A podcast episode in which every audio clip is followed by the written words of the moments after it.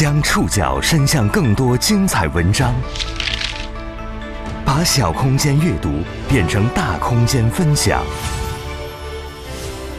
宋宇选读，讲述现实世界里的真实故事，把小空间阅读变成大空间分享。欢迎各位收听宋宇选读。今天为大家选读的文章综合了《南方都市报》、真实故事计划、澎湃新闻、大象新闻、法制周末。三联生活周刊的内容，我们将一起去认识在唐山施暴现场的普通人。六月十号凌晨，发生在唐山某烧烤店的多名男子围殴女性恶性事件，引发持续全民声讨。虽然在事发三十六小时内，九名犯罪嫌疑人全部被逮捕，但围绕这一事件的争论仍未停息。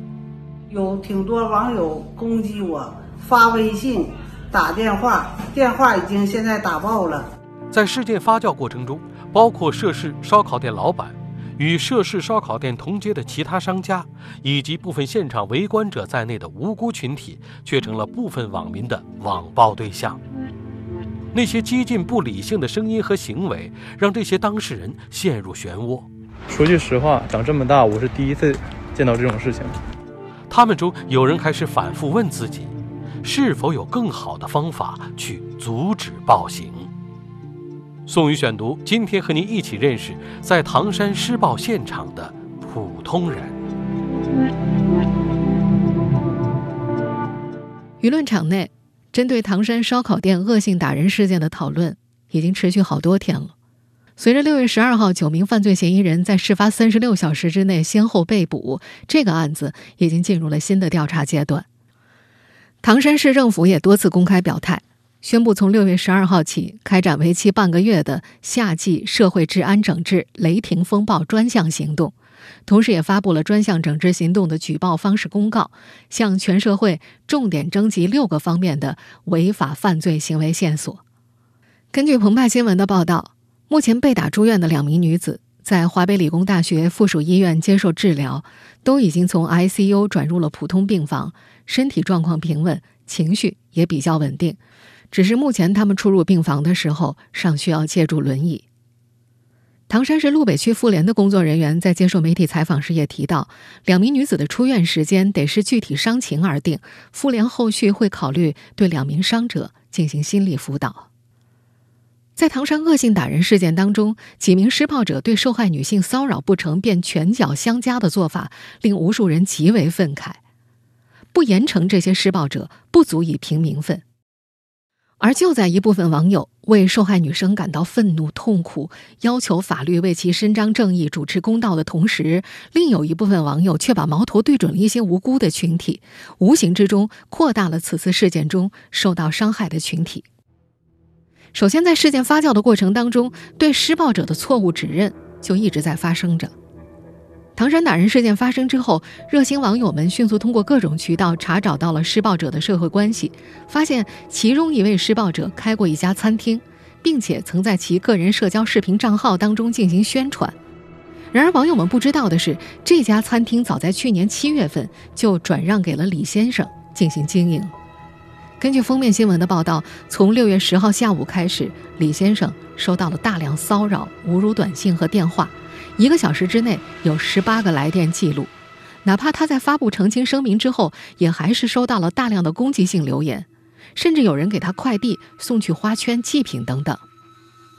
六月十一号，李先生在某短视频平台发布澄清视频，表示其本人及店铺和打人事件无关，目前他的正常生活已经受到了影响。决定报警之后，李先生拆掉了店铺招牌，并且正式关店。还解散了十多位员工，只求网友不要再骂他。李先生不是唯一一位被误认为施暴者而被网暴的普通人。六月十号之后，陆续有网友曝光了疑似涉事男子的照片、社交账号等等。截止目前呢，至少有三名无关人员被网友误认为是这一事件的施暴者。这三位普通人都从短信、电话以及评论留言处遭到了网友们铺天盖地的攻击，甚至还波及到了身边的朋友。其后，他们分别在社交平台上发布澄清视频，其中有几位呢还选择了报警。除了这些被误认为施暴者的普通人之外，还有一些现场的其他当事人也成了被网暴的对象。涉事烧烤店的监控录像显示，案发当天晚上，多位施暴男子对女子进行殴打时，其中一位中年黑衣女子曾经上前劝阻。后来呢，这名女子被证实为是烧烤店的老板。在六月十二号的时候，某社交平台上流出了一条名为“涉事烧烤店老板娘发声”的视频。我是唐山老汉城烧烤店的店主。在这段视频当中，这位女子表示自己遭受了网络暴力，有许多网友攻击他、骚扰他，导致他没有办法正常的生活和营业。有挺多网友攻击我，发微信。打电话，电话已经现在打爆了，都无法影响我无法营业和生活了。现在有挺多网友往我家门前送花。这位老板娘还说，事发之后，她曾经第一时间托人报警，而他在拉架的时候，那些施暴者还威胁他，只要出店门也要殴打他，并且离开的时候也没有结账。我本身五六十岁的老太太，我也不容易。我尽我最大的努力，我去拉架，完了，网友攻击我，我现在无法生活了。我去上哪嘎说公理，我也是受害者呀。网友骂我的，说啥的都有。我现在已经要崩溃了，我已经要疯了，我无法生活了。部分网友站在道德制高点上的无端指责，还波及到了烧烤店附近的其他店铺。有些网友在没有了解清楚事实细节的情况之下，开始网暴和涉事烧烤店开在同一条街的其他店铺。他们通过美团、大众点评等平台找到他们以为的涉事烧烤店，留言谩骂、刷低分。他们还给店铺老板发短信、打电话威胁和辱骂。和涉事烧烤店相距不足百米的同街另一家烧烤店的老板王先生就是受害者之一。他在接受媒体采访时说，事发当天午夜他就关门了，并没有目睹打人事件。然而，在舆论发酵之后的数天内，他收到了几百个辱骂电话，有人一上来就骂粗话，怎么难听怎么骂。除了这些烧烤店的店主之外，那天晚上还有一些在施暴现场没有出手制止暴力的普通人，也成了被网暴的对象。网友们对他们的指责是一致的。你们为什么不伸出援手呢？你们为什么不见义勇为呢？面对这种性质极其恶劣的公共事件，网友们想要宣泄情绪、伸张正义的心情可以理解。而在部分网友迁怒事发现场其他当事人和疑似当事人之时，一些真正的现场旁观者也正经历内心煎熬。面对外界为什么不见义勇为的指责。他们中有些人也开始反复追问自己，是否有更好的方式制止暴力。宋宇选读继续播出，在唐山施暴现场的普通人，就真的挺震惊的，没有想到自己会真的亲身的去经验这样一个恶性的事件。这个声音就是我们接下来要认识的主人公，在今天的节目中。我们暂且称呼他为海森，他今年二十九岁，唐山本地人。作为一个当事人，就想给大家去做一个比较直观性的还原吧。毕竟我们是亲历这件事的人。案发当时，海森和朋友们在烧烤店门外用餐。根据通话记录，他在当天晚上两点四十二分报了警，但是他没有伸出援手。暴徒恶行对几位女性造成的严重人身伤害，让作为目击者的海森一度陷入了迷茫的漩涡。案发后的这些天，他一遍一遍复盘当时的情形，也反思自己。他想知道当时的他还能怎么做，用不同的处置方式，有没有可能推导出更好的结果？在接受真实故事计划采访时，海森提到，六月九号深夜，KTV 聚会结束之后。他和几个朋友去了机场路老汉城烧烤店吃夜宵。到餐馆的时候已经是十号凌晨十二点多了。他们一行人有五六个女生，三个男生。因为一位到唐山发展的女生要离开这座城市了，朋友们决定聚一聚。作为唐山本地人，海森对唐山地界的夜宵圣地很是了解。机场路一带是当地小有名气的烧烤一条街，之前他也来过几次。老汉城烧烤店，他是第二次去。到了烧烤店，这群年轻人在店门口的露天座位就坐。大概在凌晨两点半的时候，同桌一个女孩走进店里去上洗手间，其他人则留在饭桌上聊天正低着头玩手机的海森突然听见一声像酒瓶破碎的声音，那时大概是两点四十分左右。一开始，他没在意，以为是店里的服务员不小心摔了啤酒瓶。可不过几秒钟时间，店里的声响开始不对劲儿了。他听见身后有人快速往店里走，店里持续传来玻璃酒瓶碎落的声音，还有桌子持续不断摩擦地面的声音，重物碰撞的声音。事后，海森和朋友们才知道，是那个男人骚扰女孩不成，开始殴打他们。但那一刻，在店外的海森并不清楚内情。他说：“根据一个普通人的生活经验，他们猜测。”可能是发生了某种冲突吧，而且不是普通的口角，感觉是有人在店里打架。第一时间，我们的反应是比较担心，会不会是我们进去上厕所的女生发生了什么意外？因为担心在店内借用洗手间的女性同伴卷入纠纷，他迅速站起来往店内看。他很快确认，混乱的人群里没有认识的人。在确认不是之后，心悬着的心就放下来了。那个晚上，他并没有留意店内其他客人。事情发生的时候，他看见同样在外面的那桌客人有几个大汉冲了进去，一度还以为是劝架的，后来才知道，一开始对女孩施暴的就是外面那桌人的同伴。甚至，到当天晚上暴行结束，救护车和警察都到了，看着救护车把伤者接走的时候，海森还是以为那群冲进去的人是劝架去了，只不过打不过对女孩施暴的人。在烧烤店外，这个二十九岁的青年看到了让他震惊的一幕：一个男人拽着一个女人的头发，把她整个人拽了出来。他的一个同伙拿着空啤酒瓶往女人身上砸，砸完了之后回头又取了一个接着砸。在他二十九年的人生经验里，从没在现实生活中看见这样的架势，他有点懵了。他看到被拽出来的女子在地上不停地求饶，边哭边说些什么，他听不清楚内容。好像是干啥呀？受伤嘞之类的话。嗯，对于这种特别恶劣的说法，我们真的是长这么大没有遇到过，也是被震惊到了。因为我在唐山长大的嘛，我今年二十九岁。说句实话，长这么大我是第一次见到这种事情。他也看到店里的人想出来帮忙，可还没等到走下台阶，室外的男人就用瓶子指了他们一圈，呵斥，大声威胁说：“闪开，别管闲事。”那种气焰让人感觉似乎谁靠近他们，他就会直接施暴一样。因为他们下手实在是太黑了。然后我的第一反应是，这帮人应该是有一方面那种背景的，对。然后经常会从事这种打架斗殴的这种行为。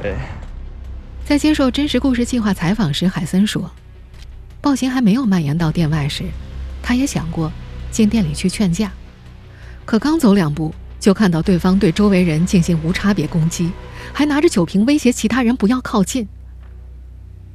他退缩了。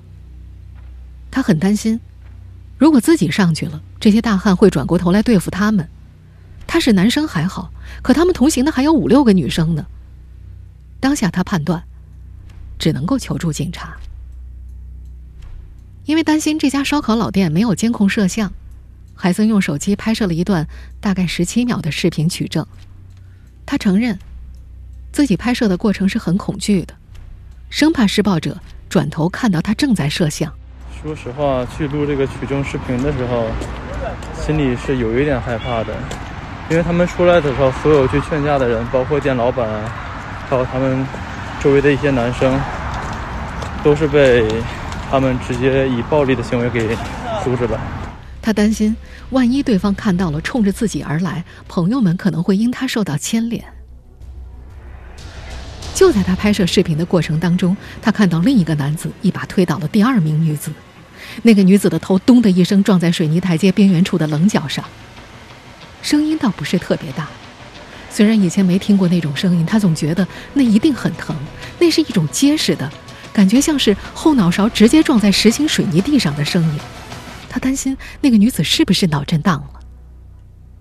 拍完视频之后，海森示意朋友们离打人者远一点，他则快步往东走，边走边报警。由于担心打人者发现自己在打电话，他没有把手机举在耳边，而是摁成免提放在胸前挡着，边走边回头看有没有人追上来。凌晨两点四十二分左右，电话接通了，他快速躲进当时途经的一家店铺，和警务人员说明情况。通话持续了五十九秒左右。报完警，回到朋友们身边，几个朋友已经退到了烧烤店的远处。同行的几个女孩显然被吓坏了，有个女孩子一直哭，还有个女孩蹲在地上吐，看起来像是应激反应一样。海森只能尽力安慰同伴。海森还说，那天晚上他听到店里有人说。发生殴打事件，是因为其中一个女性拿酒瓶子砸了施暴者，认为是那个女性挑起了事端。后来看了监控视频，才发现是女孩子们先受到了性骚扰，出于自保才动的手。海森感慨，当时在现场的很多围观者其实并不明白事情真相，就匆匆下了判断。退到朋友们身边后不久，海森远远听到那伙人逃离的声音。其中有个人招呼着“快走，快走”，接下来这群人就像训练有素一般消失在大家的视野里。海森是凌晨两点四十二分打的报警电话。根据事后警方透露的出警时间，他们应该是接到他的报警电话之后出警的，并且在十分钟之后就抵达了现场。而整场暴行持续了大概四分多钟，打人者们在警察到来前逃跑了。施暴者离开之后，海森和同伴想过上前关心那几个女孩的状况，但看到女孩有同伴照顾，就没有过去，选择远远观望着。这个男生后来反思，那个晚上他们没有过去的原因，可能还有心理愧疚。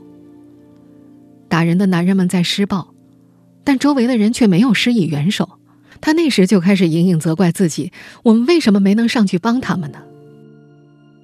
他在远处观察了一下那个受伤最严重的女孩，那会儿她还有意识，一直在哭。大约十分钟之后，救护车和警车先后抵达了现场。被揪头发拽出来的女孩停止了哭泣，沉默地接受医生的救助，而那个后脑勺撞到台阶的女孩一度还能自己站起来走路。看到两个女孩子跟着救护车离开前的状况，似乎没有生命危险，海森他们稍稍放下了心。在女孩们被救之后，也离开了烧烤店。从六月十号下午四点多开始，唐山烧烤店打人事件在各个平台都引起了关注。与此同时，各种未经证实的谣言也流传开来。随着舆论甚嚣尘上，围观这一事件的海森愈发痛苦起来。他开始一遍遍反思复盘整个事件。宋宇选读继续播出，在唐山施暴现场的普通人，也是从六月十号下午开始，海森在不少社交平台上看到了众多不符合事实的谣言，比如有人说这场施暴持续了将近四个多小时，还有人说警方在接到报警电话之后六个小时才出警，等等等等。可是就在现场的他清楚的看到，明明是四分钟的暴行和十分钟就出警了。看到这些谣言，看到事情发酵的这么严重，他的心情很复杂。也是在那天下午，有同事告诉他：“哎，烧烤店打人的事儿，有个人死了。”虽然后来证实这是谣言，但对那一刻的海森来说，这条消息不斥为一记暴击。他开始觉得。自己对这件事负有责任。他说自己一直觉得自己是有一定能力的，是个理智的人。事发时，他有很多女性朋友在旁边，他有理由判断要先保证朋友们的安全，再行义举。在得知那条谣言之后，凌晨那些女孩被施暴的画面反复浮现在他眼前，他开始感到痛苦。他也开始问自己：我是不是当时真的应该上去试图阻拦一下，去挽救生命呢？他感觉很无力，很痛苦。他觉得自己被困住了。他说自己一直是个特别自信的人，可这件事让他终于意识到，在极端的暴力面前，人人都会恐惧，都可能会成为弱者。事发之后，他一直在反思自己，复盘整个事件。后来看到唐山市妇联的消息，说受伤的两个女生没有生命危险，他心里才稍微好过了一些。再后来，他决定在短视频平台以事件目击者的身份发布视频。希望还原案发现场的真实情况。我们今天在节目中听到的海森的声音，就出自他发布在短视频平台上的内容。海森后来告诉媒体记者，在十号傍晚出警方通报之前，他无数次在脑海中回忆起那个晚上的事件。他问自己，如果那个时候他站出来摇旗呐喊，让周围所有男生一起上去帮忙，先拦住对方，是不是可以制止暴行？他一度觉得，这是唯一一个有百分之五十以上可能性能够制止住对方的做法。但后来他得知，有九名犯罪嫌疑人落网，再联想起这伙人熟练的给彼此递酒瓶子、递凳子，又觉得好像这样做也没有胜算。对方是有打架经验的，虽然自己是个二十九岁的壮年男人。但面对这样的团伙，即便能够叫上现场的年轻人，大家也都没什么格斗经验，也不一定打得过。事后，他也看到很多网友指责的话语：“为什么不去帮忙？为什么不去制止？为什么不去见义勇为？”他说：“作为现场的当事者，他能够理解网友们为什么这么问。大家期待那时候应该有人行义举，挺身而出制止暴行。”但在那个晚上，大家期待看到的对的事情没有发生，于是就愤怒了。这几天，他不停的在脑子里重复演练当晚的情形，他想知道自己当时还能怎么做，如果用了不同的处置方式，有没有可能推导出一种更好的结果。他说他在这座城市生活了二十多年了，从来没有遇到过这样的暴力事件。他觉得，可能在唐山。大部分普通民众也像他一样，生活比较安逸，不知道该怎样处理这样的事件。经历这次事件之后，他也开始有了新的想法。也许，不论在哪里，都存在光照不到的地方，而这次他们偶然撞见了社会上很残忍的一面。面对这些时，除了报警，普通人还可以做些什么？这个二十九岁的青年依然没有找出一个更好的答案。恶性事件的发生，总能迅速且猛烈地牵动公众的情绪。面对暴行，我们每个人都会愤怒。可当我们真正的在现实生活中和暴行、愤怒、威胁、恐惧面对面时，我们又能不能成为见义勇为者呢？这是很多普通人都很难回答的问题。在唐山打人事件中，路见不平的愤怒没能很好的爆发在现场。网络里的后续愤怒却在肆意蔓延，并牵连无辜。我们又该怎么理解这种愤怒？宋宇选读继续播出，在唐山施暴现场的普通人。在接受《三联生活周刊》采访时，从业十三年的心理咨询师严艺佳在谈到唐山烧烤店打人事件之所以会引发全国范围内如此大范围的愤怒声讨声浪时提到。其实，每个普通人在表达愤怒的时候，都或多或少是在说自己曾经经历过的感觉。换句话说，这是一种共情。在这位心理咨询师看来，唐山事件中的受害者几乎是一个完美受害者。他们没有所谓任何的把柄，而事件的场景又让很多普通人会有强烈的代入感。毕竟，任何一个人。都可能会走进一个路边馆子吃饭，这些叠加效应激发了很多人内在的心理创伤。一旦有一个人开始说，更多的声音就会出现，会变成一股非常强大的力量。而唐山事件之后，愤怒的声浪如此强大，一方面可以说明我们的社会从来就不缺少善良和正义感，这种善良和正义感形成的舆论声浪，当然是有积极作用的。它可以把罪恶置于阳光之下，可以让作恶者有如过街老鼠，同时呢，也让舆论发挥了监督执法的作用。但是另一方面，我们也必须意识到，愤怒包含有摧枯拉朽的力量，而愤怒在宣泄的过程当中，也非常容易失去焦点和靶向。心理咨询师严艺佳认为，从心理学的角度来看，大家的愤怒之下，还隐藏了很多不同的情绪，比如羞愧、害怕等等。此外，还有一个极容易被忽略的情绪是幸存者内疚，也就是。如果当时我在现场，也许可以做些什么，也许受害者就不需要经历那些痛苦。这种情绪也会以一种愤怒的形态表达出来。在众多心理研究者看来，之所以在唐山烧烤店打人事件有越来越多的网友迁怒于烧烤店老板以及现场周围的普通人，和幸存者内疚的愤怒情绪有一定的关联。有些迁怒者，可能曾经被误解、被欺负。但没人替他声张，这时他对旁观者的愤怒是对自己经历过的事情感到愤怒，而还有一部分迁怒者呢产生了情感置换，他们会觉得我没办法把愤怒倾泻在九个犯罪嫌疑人身上，至少可以骂一骂我骂得到的人。在心理咨询师严艺佳看来，这种情感置换在心理学上属于偏执分裂的状态，偏执分裂指的就是。这部分人会觉得，如果那一刻你什么都不做，你就是一个彻头彻尾的坏人。但事实上，每个人都是有自己的局限性的，肯定是先要确保自己的安全，才能去照顾好别人。要知道，在现实生活中，我们很多人往往都只空有满腔愤怒，却没有施救的勇气。在接受《法制周末报》采访时，中国政法大学犯罪心理学教授马凯也提到，我们不能在任何层面上。去指责那些旁观者。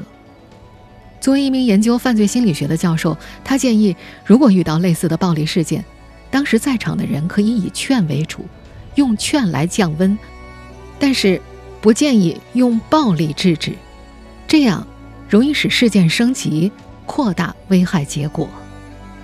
他认为，大家能够做的就是用手机录像，尽快报警，尽快救助伤者，等待公安人员到来之后积极配合。当然，在唐山事件发酵的过程当中，也有极个别的言论转而去指责那些女性受害者态度太冲，质疑他们为什么要反抗。在很多心理学和法律界人士看来，这种论调暗含一种高高在上的态度，充满冷血和自以为是。受到骚扰，任何一个普通人都有反抗的权利，受害者并没有错，他们只是无端遭受了令人发指的暴行，应该受到谴责和惩罚的是那些施暴者们。我们不能迁怒无辜者，更不能对受害者进行无端的臆测和指责，这不仅会模糊事实的焦点，而且还会对受害者造成二次伤害。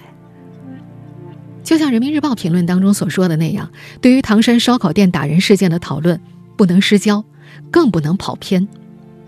如今，犯罪嫌疑人已经被逮捕，新一轮的雷霆整治专项行动已经开展。我们期待相关部门深挖彻查，依法严惩，还伤者公道。更重要的是，还市民安宁，还社会稳定。以上您收听的是宋宇选读，在唐山施暴现场的普通人。